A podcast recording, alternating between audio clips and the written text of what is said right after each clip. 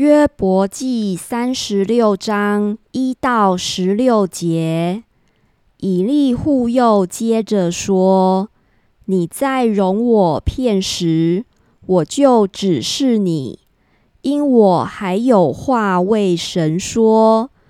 我要将所知道的从远处引来，将公义归给造我的主。”我的言语真不虚谎，有知识全备的与你同在。神有大能，并不藐视人。他的智慧甚广，他不保护恶人的性命，却为困苦人伸冤。他时常看顾一人。使他们和君王同坐宝座，永远要被高举。他们若被锁链捆住，被苦难的绳索缠住，他就把他们的作为和过犯指示他们，叫他们知道有骄傲的行动。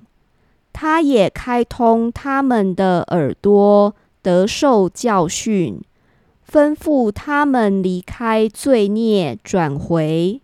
他们若听从侍奉他，就必度日亨通，历年福乐；若不听从，就要被刀杀灭，无知无事而死。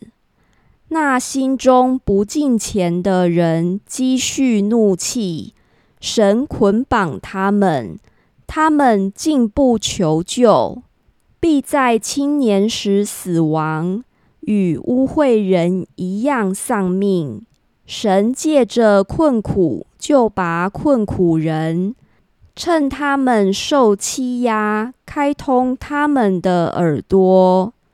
神也必引你出离患难，进入宽阔不狭窄之地。